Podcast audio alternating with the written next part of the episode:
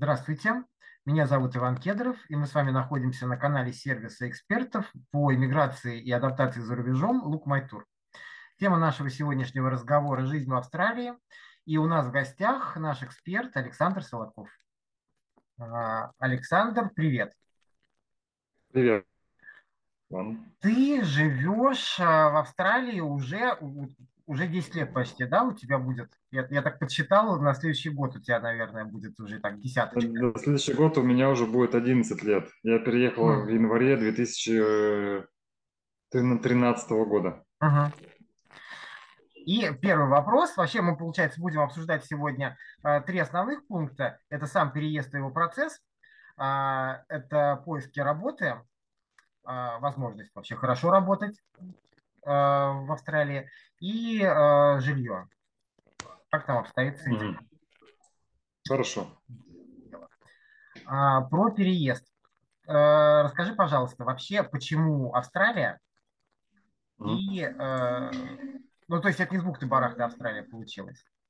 Или из бухты-барахты? Просто вот так раз вот и вдруг оказался. Ну, нет, у меня Австралия была не случайным далеко выбором. А, я бы так сказал, что в 98 году мы с родителями поехали в Германию на полгода. Это первый раз, когда на такой длительный срок. Вот. И мы жили в Восточном Берлине. И мне тогда было 15 лет, меньше даже, ну, 13 лет мне было. Вот. И я просто тогда первый раз задумался, что как-то можно жить э, по-другому. Э, вот. Что можно, ну, как просто есть страны с другим образом жизни, я бы так сказал. И потом я просто лет 10 э, об этом думал, и примерно года за три до миграции я начал подбирать варианты стран, куда я могу переехать. На тот, на тот момент я знал только английский и русский язык, соответственно, выбор был не очень большой. Новая Зеландия, Канада, Штаты, а, Австралия, Великобритания, ну, отчасти, может быть, Германия, потому что там можно английским языком обойтись. Мне всегда хотелось жить в теплой стране, поэтому Канаду я сразу отбросил, потому что из Восточной Сибири в Канаду мне не хотелось переезжать. Как бы, эм, вот, и потому что минус 40 там, минус, минус 40 сям, и как бы неинтересно не, не было. И я был поражен просто картинками, как и многие, э, пляжей, там, безграничной голубой воды, и я сфокусировался на Австралии. Так что для меня это был такой осознанный, целенаправленный выбор. Ну, это как, наверное, у многих э, вот, ну, моего возраста, во всяком случае, Австралия, да, это ассоциируется с чем-то таким а, очень солнечным, очень вот после возвращения в Эдем. Все смотрели, и все, вот этот вот оперный театр Сиднея, да. все вот эти ассоциации. Да. Понятно. И э, насколько у тебя заняло это? Потому что я, насколько помню, ты не сразу э, попал э, в страну, в которую хотел. Э, пришлось немного поездить? Да, пришлось на самом деле. Ну, я начну с того, что я не очень дисциплинированный человек. Вот, я сдал IELTS со второго раза. IELTS – это тест по английскому языку. На 6 с чем-то там, 6,5, по-моему. Вот, и, да, помню, даже на 6. И первый раз мне не хватило баллов, мне пришлось пересдавать. А, вот, я сдал на 6,5. И когда я уже собрался подавать документы, в июле обычно происходит изменение иммиграционного законодательства, подняли требования по IELTS, я уже не проходил по IELTS, не набирал нужное количество баллов.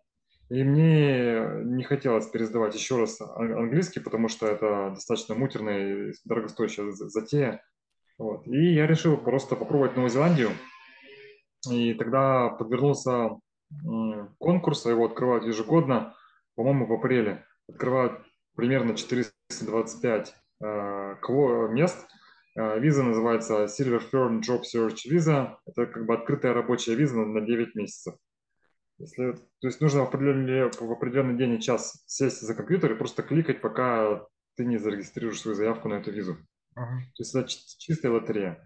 Вот. И я решил попробовать, я эту визу получил, и я поехал в Новую Зеландию, где я провел год. Вот. Но потом виза начала заканчиваться, и я все равно подался на постоянное жительство, визу, визу, виза постоянного жителя в Австралию, и я поехал в Австралию. И сейчас это в 2013 переехал. Да, 16 января 2013 года. Ага. А, смотри, ну это вот твоя история, да, а ты можешь, э, ты знаешь, да, вот, ну если вот человек просто вот захотел поехать, да, скажем, вот что ему нужно знать, что ему нужно делать, э, и, например, как вот обойти вот, так, вот, вот такую ситуацию, как, какая случилась у тебя, чтобы, да, лишний год где-то не, э, не проживать. Ну, ну да, да, хорошо. Здесь, здесь нужно просто, э, в моем случае нужно лучше готовиться к IELTS, э, хотя у меня английский был достаточно хороший, я свободно общался с носителями языка. Но IELTS не имеет ничего общего с реальным английским языком. Тем не менее, если вы хотите эмигрировать, то нужно IELTS сдать хорошо. Сейчас требования минимум на все семерки, что достаточно сложно на самом деле. Вот. Э, поэтому нужно прокачивать английский в первую очередь. Если есть английский, там есть специальность в специальных списках на иммиграцию, то уже гораздо проще, шансы достаточно большие переехать. Ну и там, конечно, вопрос денег. Так, а какие-то квалификации или что-то, вот, потому что ты говорил, что списки есть, да, какие-то, а, по которым можно э, ну, в принципе, уже можно, можно понять, что да, вот как вариант, Австралия – это хороший вариант, э, туда переехать получится, кроме… Да, есть, есть э, несколько списков в Австралии, раньше было меньше, на самом деле. Есть национальный Skilled Occupation List, то есть э, список э, профессий, я бы так сказал, по-русски, по-русски вот. Он распростран... распространяется на всю Австралию. Это то, что иммиграционный департамент хочет э, видеть в стране тех кандидатов, которые указаны в этих списках. Uh-huh. Далее в каждом штате есть свои, э, э, свои местные списки, и они не включают некоторые специальности из национального списка. Соответственно, например, если в национальном списке есть микробиолог, то не обязательно, что он будет, скажем, в списке Западной Австралии. Соответственно, если вы микробиолог, то вам нужно найти эту специальность в каком-нибудь другом штате, например, Новом Южном Уэльсе или Квинсленде. Вот. А, соответственно, и против каждого, каждой специальности там в этих списках указан IELTS, который, ну, а, к счастью, для некоторых штатов IELTS требуется 6,5 э, при минимальной оценке 6. Uh-huh. Так у меня было э, в Западной Австралии. Вот. Я напомню, что я тогда был не очень дисциплинированный. Я из Новой Зеландии подался на спонсорство штата Западной Австралии.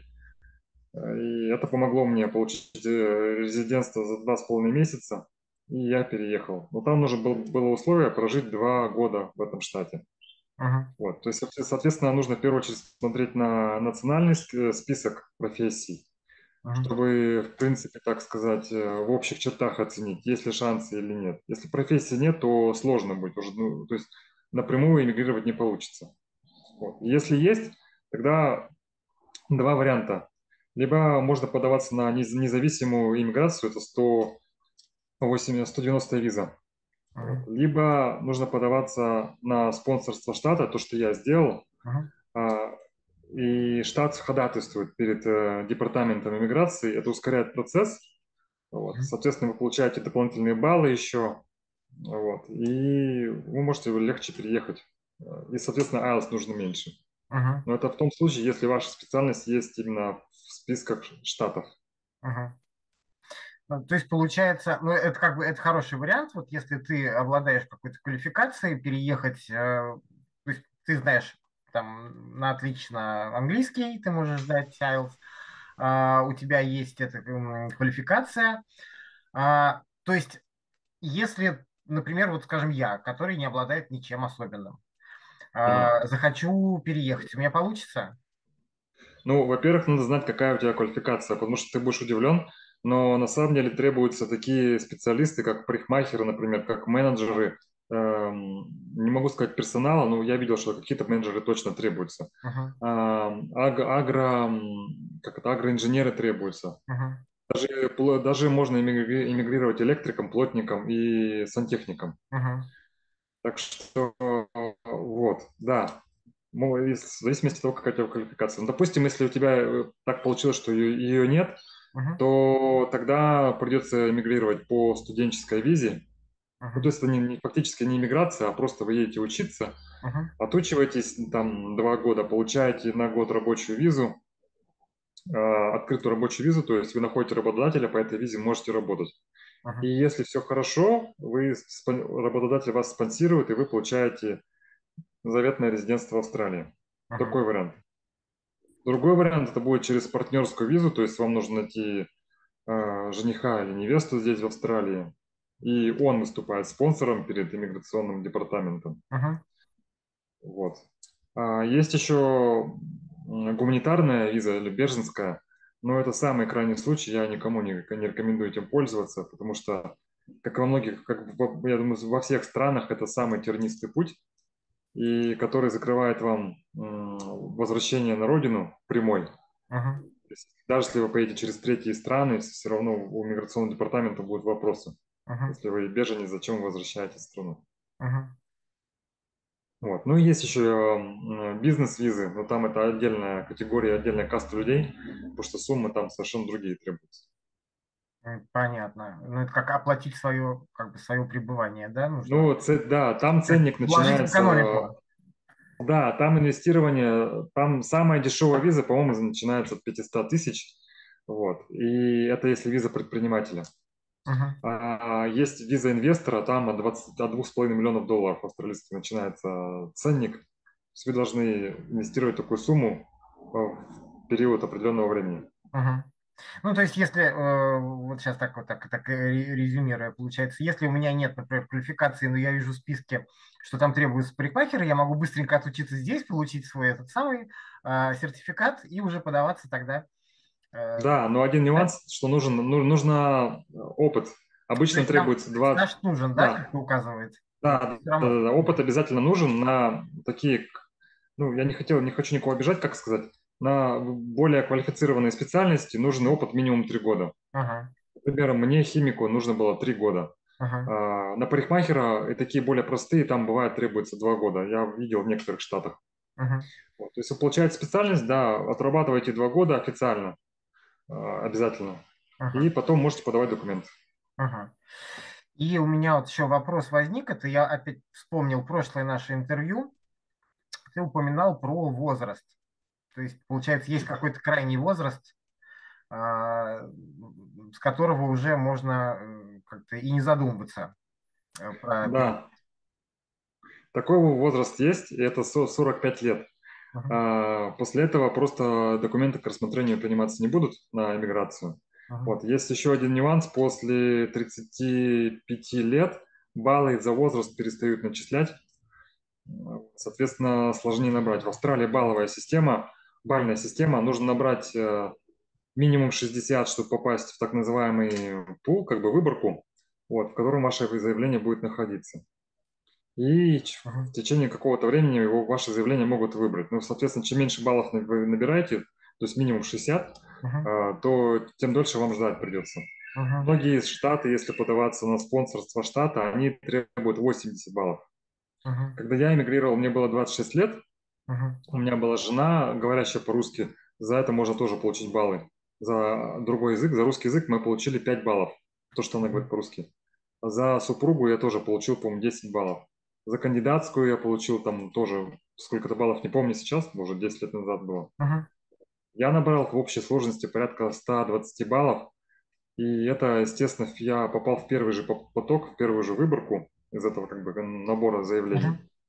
Uh-huh. И это стимулировало, то есть я два с половиной, за два с половиной месяца я быстро, я быстро получил резидентство. Это очень быстро. Uh-huh. А, про поиск работы теперь. В идеале лучше ее найти еще до переезда или как? Или, в принципе, если ты есть в списках, то ты можешь просто приехать и начать искать там уже. Ну, конечно, в идеале лучше найти заранее, причем искать заранее лучше где-то за полгода. Потому что в Австралии очень долгий процесс, особенно на какие-нибудь серьезные позиции, особенно если вы ищете работу на государство или на какие-нибудь крупные компании типа BP, на которые я тоже когда-то работал там может растянуться весь процесс на два месяца.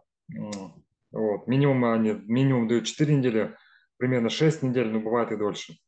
Вот. Поэтому не стоит рассчитывать, что вы приедете и сразу найдете работу, а, а если вы не айтишник. Айтишник, айтишники – это отдельная каста, они ну, это везде, по всему миру, я думаю, находят работу из-за из-за, из-за рубежа, и в Австралии там могут найти на, буквально на пятый день. Я такие случаи лично знаю. Вот. Но если ваша специальность не относится к сфере IT, тогда нужно искать заранее. Ну, проблема в том, что найти заранее будет сложно, потому что вас никто не знает, у вас там опыта местного нет, неизвестно, как, кто вы как человек. А в этом случае нужно иметь очень большие регалии какие-то, может быть, если вы, ну, условно, в Гарварде каком-нибудь учились, работали, или в Оксфорде, что-то такого очень высокого уровня. Вот. А, иначе придется приехать искать на месте. И это далеко не самый простой процесс из всего, из всей миграции. А ты нашел э, быстро? Еще в Новой Зеландии или... А, нет, я всегда ходил работу с трудом, потому что я ученый, и, как я ранее говорил, в Австралии очень небольшой а, индустрия науки, так сказать, как бы рынок научных специальностей. Вот, я нашел первый раз, э, когда приехал, через год, как раз на BP, на нефтеперерабатывающем заводе в Западной Австралии, на котором я проработал достаточно долгое время. Вот. Но потом я все равно, мне приходилось искать уже на месте, когда я приезжал в Сидней там. Вот. Но с каждым разом всегда, всегда проще было, потому что всегда очень сложно найти первую работу, а потом у вас появляются уже, уже какие-то рекомендации, и вы уже понимаете, как общаться и на интервью с, с работодателем, и как общаться с коллегами в коллективе, и там уже все проще. И вы подтачиваете резюме под э, местные э, вот, требования. Вот, поэтому э, с каждым разом все будет проще. Вот. Я последнюю свою работу, которую я начал буквально вот в понедельник на этой неделе, я ее нашел вообще через LinkedIn. LinkedIn, если кто не знает, это как э, Facebook для профессионалов. Там мне просто написал э, директор компании и предложил прийти по по поговорить. Ой, это какая у тебя работа? Я, кстати, вот я помню, то, что когда мы разговаривали в 2020 году, там же был ковид. Да, да, да. И, по-моему, тогда у тебя вообще с работой что-то было, как бы что-то там какие-то сокращения шли вот из-за ковида, да, что-то приостанавливалось. Да, я тогда как раз в ноябре 2019 года нашел ну, я получил контракт на одну компанию, которая занималась анализом пестицидов и гербицидов. Ну, это химикаты для сельского хозяйства. А, для, она как бы, вот, и заказчики были из Китая, потому что наша лаборатория, она занималась сертификацией этих химикатов, прежде чем заказчики могли потом уже продавать э, эти препараты на мировых рынках. Вот, соответственно, я был последний, кого наняли, буквально за месяц до того, как начала разворачиваться картина с а, ковидом. Вот, и я, соответственно, в марте 2020, 2020 года вот, э, как бы я попал под сокращение, поскольку я был новичок. Uh-huh. И заказов у компании было резко, резко сократились. Uh-huh. Я, да, я попал под сокращение некоторое время, достаточно продолжительное. Я сидел на социальных выплатах, кстати, которые правительство оказывало в связи с э, пандемией. Угу. Ну, то есть не как бы не впроголодь э, помогало государство? Нет, там было все очень лояльно, так сказать, уже очень доброжелательно, потому что первые полгода выплачивали по 700 долларов в неделю, а, ну, то есть выплачивали каждые две недели, но из расчета по 700 долларов. uh Первые полгода. Потом, когда ближе к финансовому, к концу финансового года, что здесь является 30 июня, разрешили снять 10 тысяч долларов со своего пенсионного фонда. И еще 10 тысяч разрешили снять с началом следующего финансового года, который начинается, соответственно, в июле.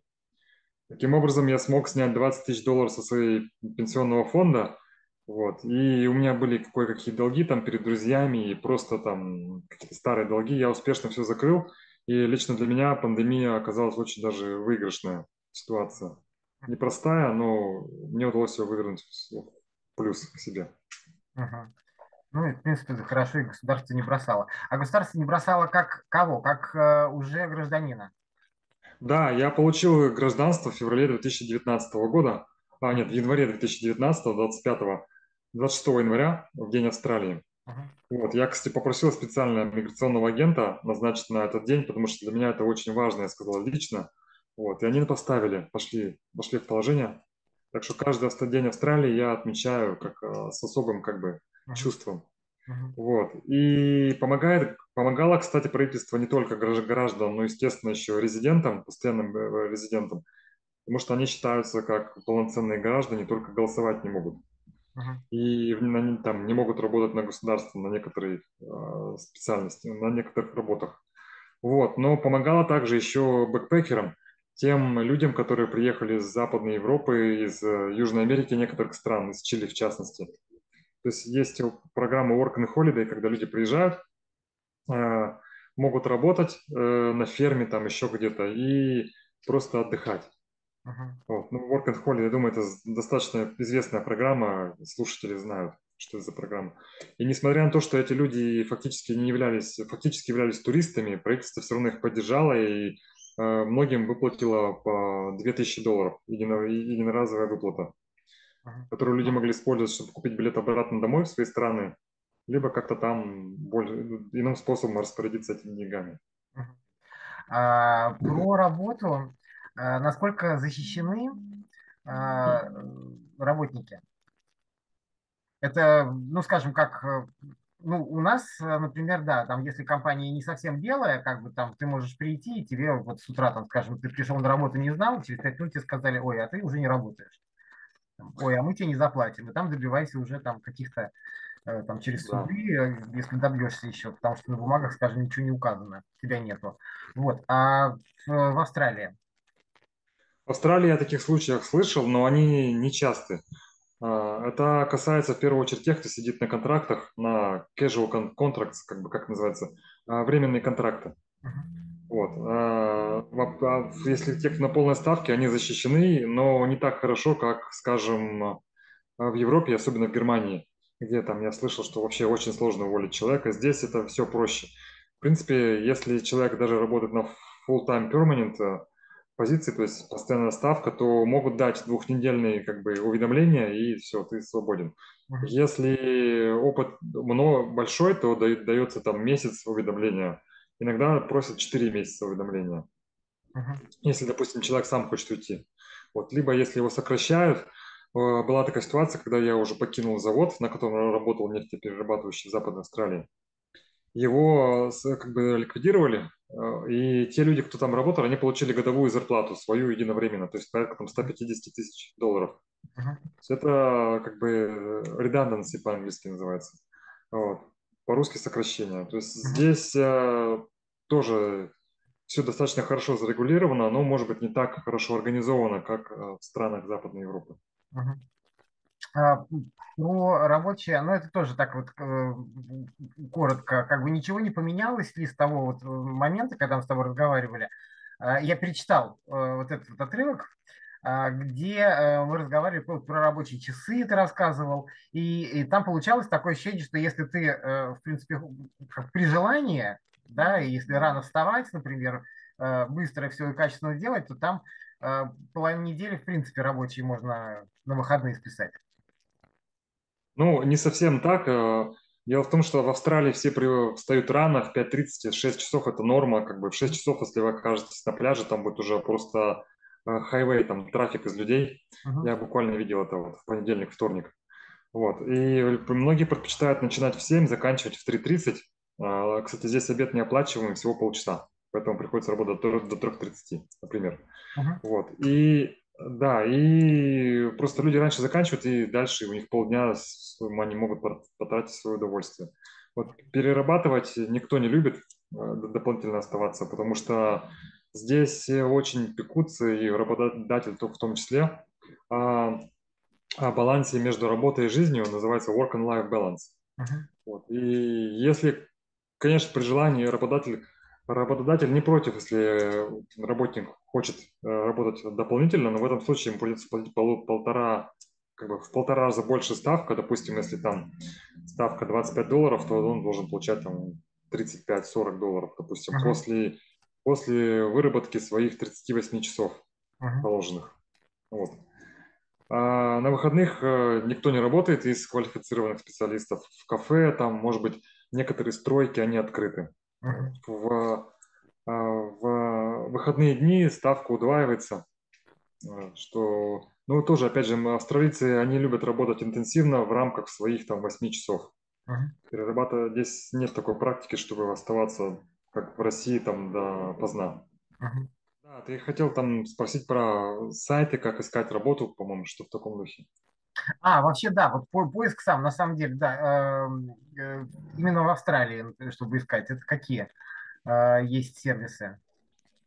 А, Ну, сервисы есть, э, я могу потом ссылку сбросить отдельно. Это Seek, э, S-E-E-K, Мгм. а, Indeed. Э, Если академические работы искать, то это Unijobs, как University Jobs. Мгм. То есть и все с припиской com.au. Ну и, конечно, LinkedIn– это наше все. Здесь многие рекрутеры ищут через LinkedIn по ключевым словам. Это Мгм. гораздо быстрее, чем разбирать там 150 э, аппликаций. Э, Причем у меня такое ощущение, что они берут 150, э, первые 100 сбрасывают и рассматривают оставшиеся 50 Мгм. быстренько. Из них 10 выбирают, и там уже двух-трех кандидатов на интервью. Мгм. Вот. Я повторюсь, я опять же нашел работу через LinkedIn.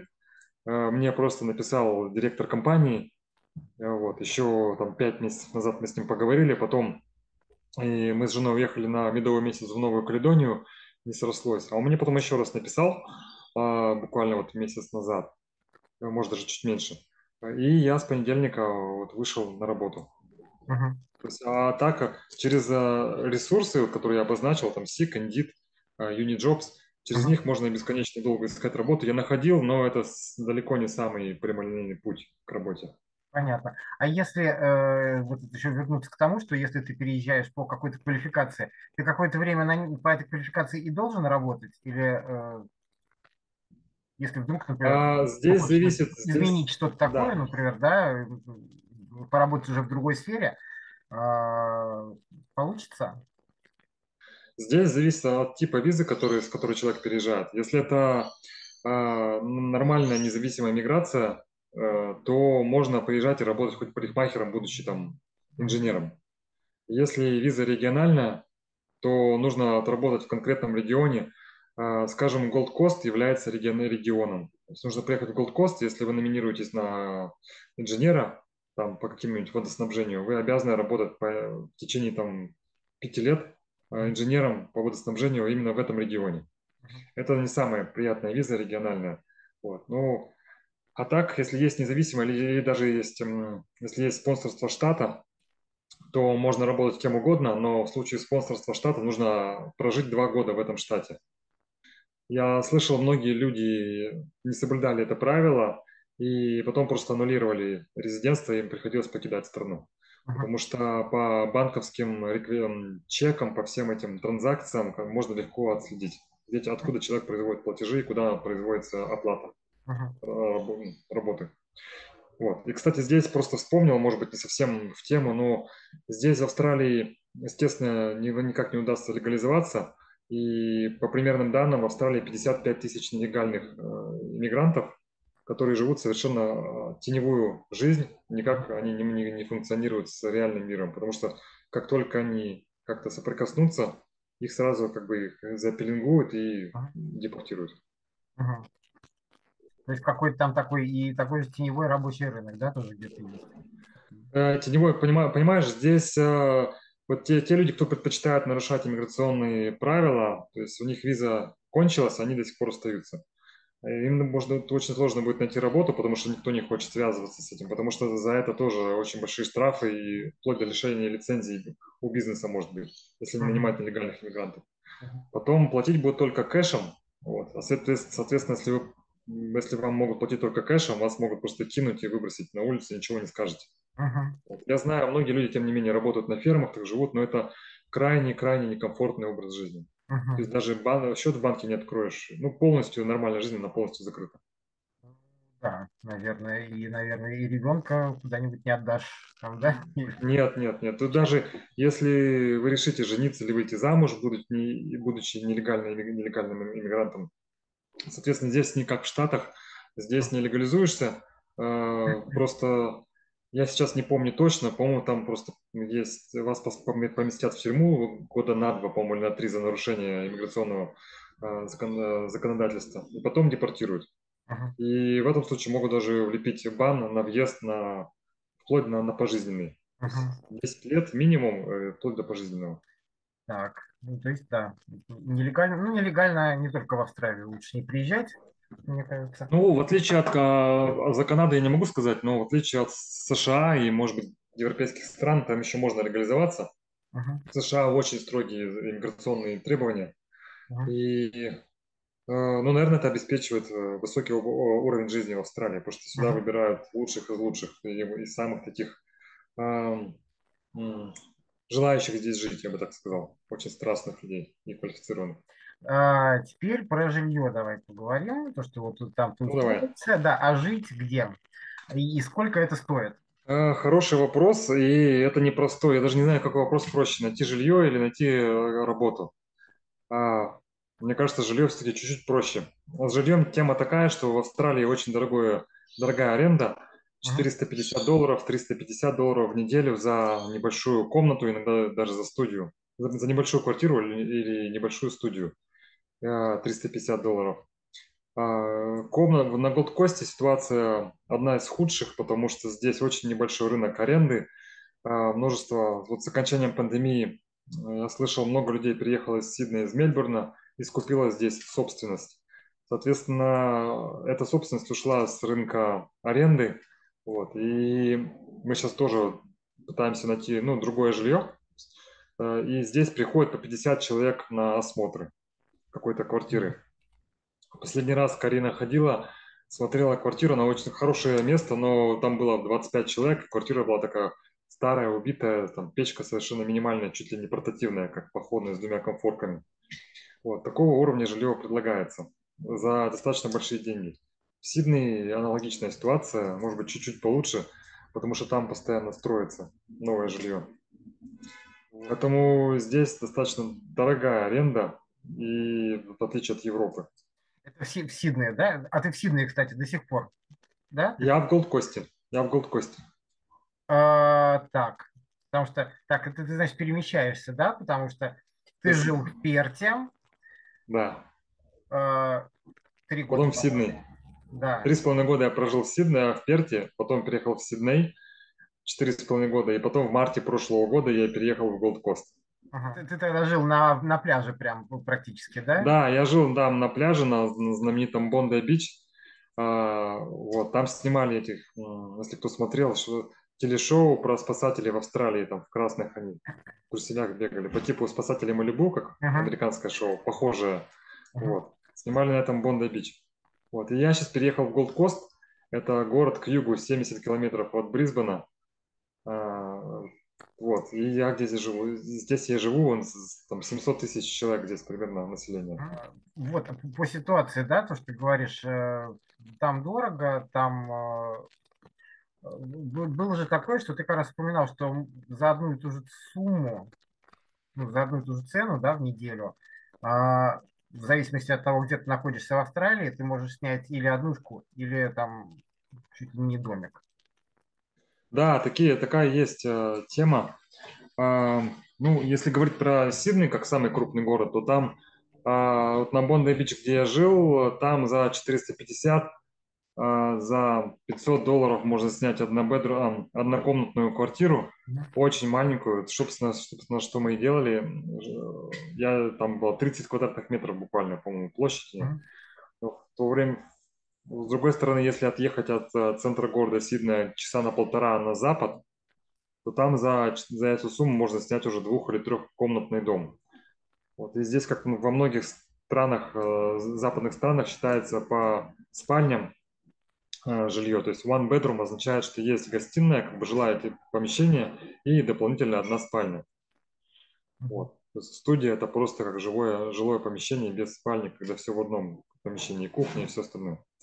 Вот. Соответственно, как и во многих других странах и крупных городах, э, за одну и ту же цену можно снять либо убитую старую э, однушку, как вот здесь предлагается на Голд-Косте возле пляжа, либо если далеко от города, то уже можно дом снять, но придется ездить там минут 45 час.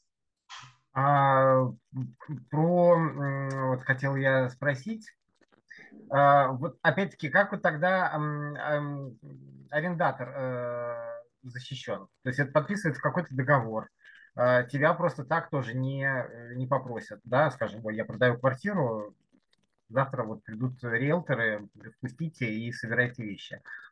А, такого быть не может или может? Нет, такого быть не может. И это главное, одно из главных преимуществ Австралии. И вообще я слышал, что Австралию называют лучшей копией США, как по медицинской как бы, сфере, так и по жилищному вот этому кодексу, или, как сказать, законодательству. Здесь не может работодатель вас, дать вам 5 дней уведомления и просто вас выпнуть на улицу. Mm-hmm. Здесь э, жильцы очень хорошо защищены, ну, так же, как и э, обладатели жилья. Вот если вы подписали кон- контракт на 12 месяцев, даже если вы не платите аренду несколько там недель, то работодатель при всем желании вас не может выбросить, особенно если у вас есть дети, там один-два, если у вас полноценная семья. Если вам некуда идти, вас никуда не, вас не, не могут выпнуть.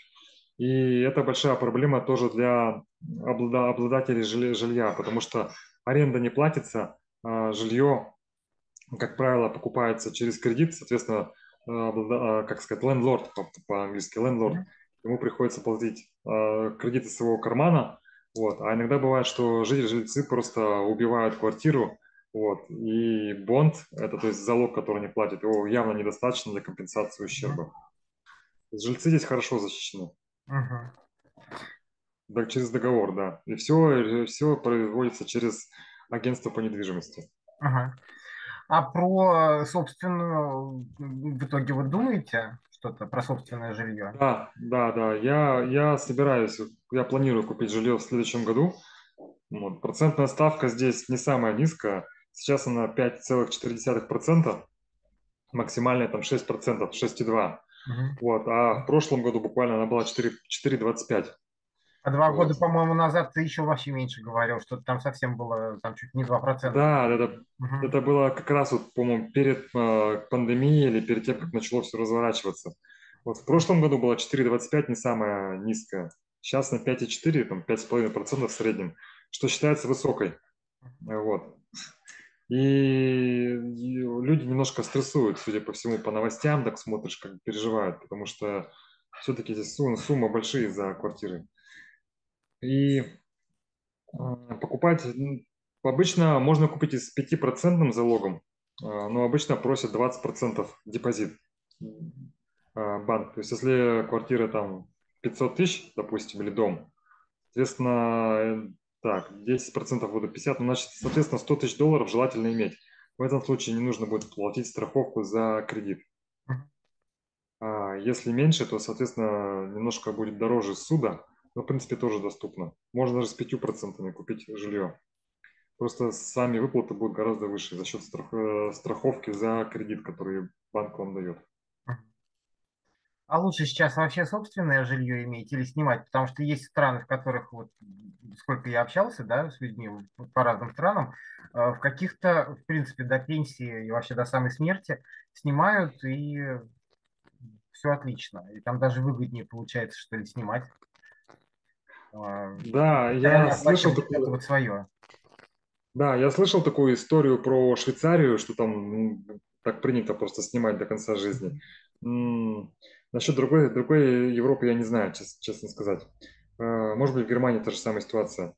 А, в Австралии аренда дорожает, и здесь, наоборот, выгоднее иметь свое жилье, потому что, как я уже говорил ранее, в среднем стоит рассчитывать, наверное, на 450 долларов в неделю аренда. То есть это будет более-менее квартира или дом, в зависимости от того, что вы хотите и где, как далеко.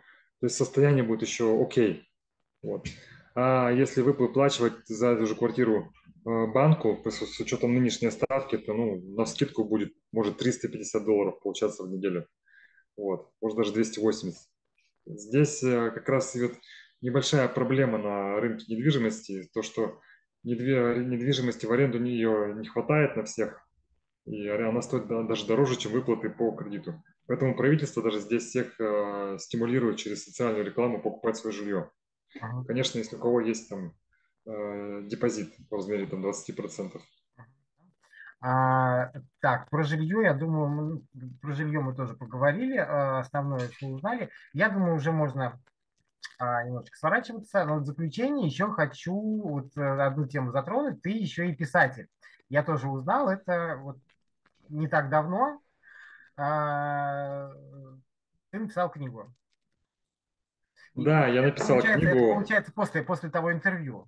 Потому что тогда что-то ты не упоминал, что, что Да, да, да, да, потому что я, я не помню, когда именно мы делали с тобой интервью, но это был двадцатый год. Это два года назад было А, точно, да. Это...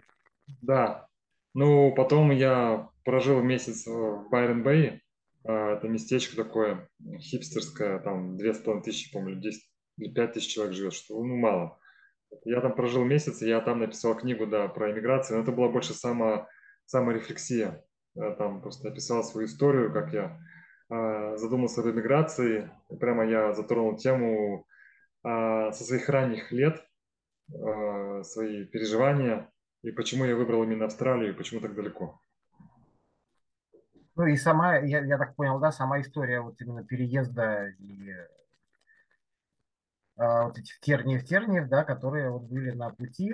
Да, да, да, да. Я преследовал цель. Во-первых, ну, я чувствовал, что мне да- давно чувствовал, было два или три, что мне нужно написать нечто подобное, подобное, какой-то труд. Я это сделал для саморефлексии, потому что для меня иммиграция была далеко не самая простая. Я эту кни- книгу решил написать для тех, кто, кому мог, бы быть полезен мой, мой опыт, Мгм. чтобы они могли не испытывали такого культурного шока и, как сказать, лучше подготовиться и понимали, что есть там миллион других людей, кто испытывает уже разные трудности. И иммиграция это не всегда, э, как пишут в рекламных буклетах. Ну и как это вот, ну и тебе помогло это, получается, как э, сам выразился. А, э, что-то вот, что, что такое накопившееся, а людям помогает?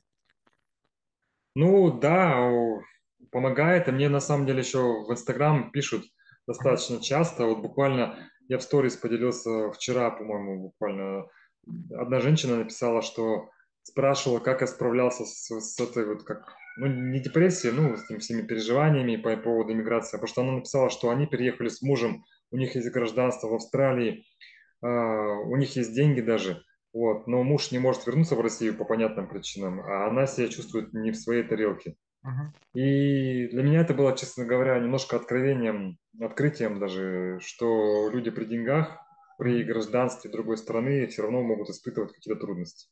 Мгм. Я, конечно, ответил, поделился своими мыслями, вот, человек был очень благодарен, вот, но мне интересно видеть, что э, не только я, когда я думал, что я один такой на самом деле, ну, как я сам для себя открыл, многие испытывают такие трудности. И это нормально, нормально общаться и делиться всем этим опытом и своими переживаниями. Ну, то есть у тебя нет такого, э, что ты вот прям старался, вкладывался, чтобы переехать. э, Ну, потому что есть такие случаи, да, когда люди приезжают, ожидая чего-то, а потом оказывается, что да нет, не совсем такая уж и сказка, как бы, да. И вообще, зачем я все это замутил, и почему бы вот обратно не тянуло? Нет, я понимал, что я хотел жить э, в другой стране, это был мой осознанный выбор, потому что, как я говорил ранее, я лет 10 эту мысль варил в своей голове. Э, потом еще года три готовился, э, потом еще там последние пару лет я интенсивно готовился. У всех разный, разный процесс, и если человек осознанно решает эмигрировать именно в Австралию, то здесь просто нужно долбить, пока не добьешься. Вот. И у меня не было никогда мысли переезжать, опять же, повторюсь, потому что я, я понимал, что я хотел жить именно в Австралии. При 40 градусах жары. Когда я жил в Перте, там было 45 градусов жары, э, ночью, может, 25, вот, но в океан спасал, там, типа, 25 градусов температура. Вот. Ну, здесь жарко бывает, и достаточно, ну, к, к этому привыкаешь. Ну, то есть, получается, это единственное, что, наверное, какой-то, может быть, минус для людей оттолкнуть от тех, которые не любят жару. А так, если просто солнце, солнце, жара нравится, то... Да, Австралия достаточно разнообразна в климатическом плане. Например, вот я, как упоминал уже, Перт. Западная Австралия– это фактически большая саванна, это большая сковородка. Там просто жарит очень сильно, но и там и сухо, поэтому жар переда- переда- переносится достаточно легко. Мгм, Север Квинсленда, э, Кернс, Таунсвилл– это тропики. мгм, Там стопроцентная влажность, 40-градусная жара. Я не знаю, честно говоря, как там люди живут, как в парнике. А Южная часть, юго-восточная часть Австралии, это Мельбурн, Сидней, там попрохладнее. И считается, что в Сиднее самый оптимальный климат, не слишком жарко, не слишком холодно. мгм, Вот. Э, В Мельбурне там в горах снег может выпасть легко. И здесь, даже в Австралии, действует э, полноценный лыжный курорт на полтора месяца в году зимой. В Тасмании, это остров на юге Австралии, там климат э, влажный, океанический. То есть здесь можно найти климатическую зону, которая подходит. То есть Австралия далеко не всегда жаркая страна. Ну, просто вот так в заключение, то есть все-таки это того стоило. А, переезд? Да, это того стоило, да. Ну, нужно понимать, ради чего вы это делаете, потому что потратить придется большой кусок своей жизни, и э, зачастую придется провалиться на, на несколько лет по какому-то социальному уровню. Если вы готовы пойти на такие риски, на такие жертвы, понимая, что какое вознаграждение вас ждет взамен, то только вперед. Только вперед. Александр, спасибо за интересный разговор. А, мы заканчиваем. И я хочу напомнить о том, что Александр а, на э, сервисе Look My Tour эксперт, поэтому если э, кому-то понадобится э, заказать консультацию, можете к нему обращаться по поводу переезда, по поводу той же работы, а, и чем сможет, он поможет. Да, да, я очень рад делиться своим опытом, потому что культурный шок, который я испытал, я хотел бы, чтобы все, кто пойдет следом, так сказать, тоже задуматься об иммиграции, чтобы у них был процесс адаптации был легче. И чтобы не требовалось тратить 10 лет, там, а все гораздо проще. Спасибо большое. Спасибо тебе.